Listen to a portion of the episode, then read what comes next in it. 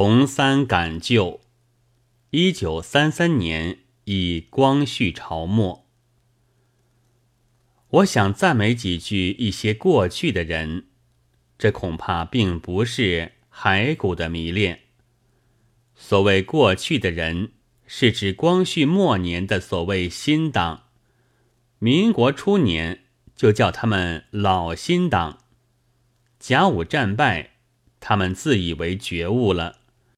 于是要维新，便是三四十岁的中年人，也看学算笔谈，看化学见圆，还要学英文、学日文，硬着舌头怪声怪气的朗诵着，对人毫无愧色。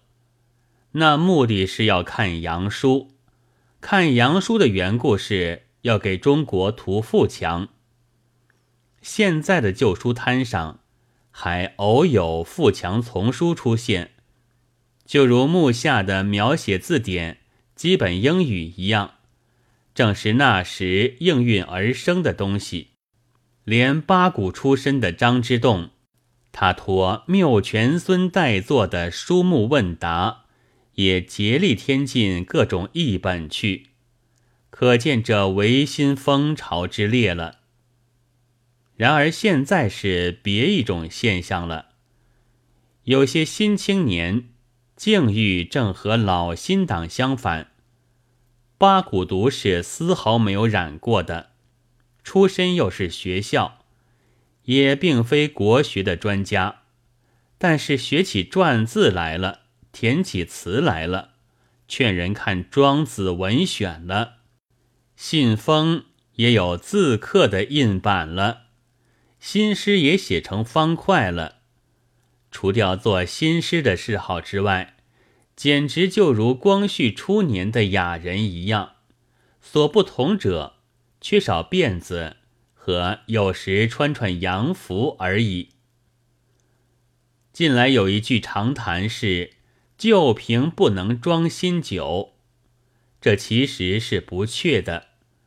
旧瓶可以装新酒。新瓶也可以装旧酒，倘若不信，将一瓶五加皮和一瓶白兰地互换起来试试看。五加皮装在白兰地瓶子里，也还是五加皮。这一种简单的试验，不但明示着五更调攒十字的格调，也可以放进新的内容去。且又证实了新式青年的躯壳里，大可以埋伏下同城谬种或选学妖孽的喽啰。老新党们见识虽然浅陋，但是有一个目的，图富强，所以他们坚决切实。学洋话虽然怪声怪气，但是有一个目的。求富强之术，所以他们认真热心。待到排满学说播布开来，许多人就成为革命党了。还是因为要给中国图富强，而以为此事必自排满始。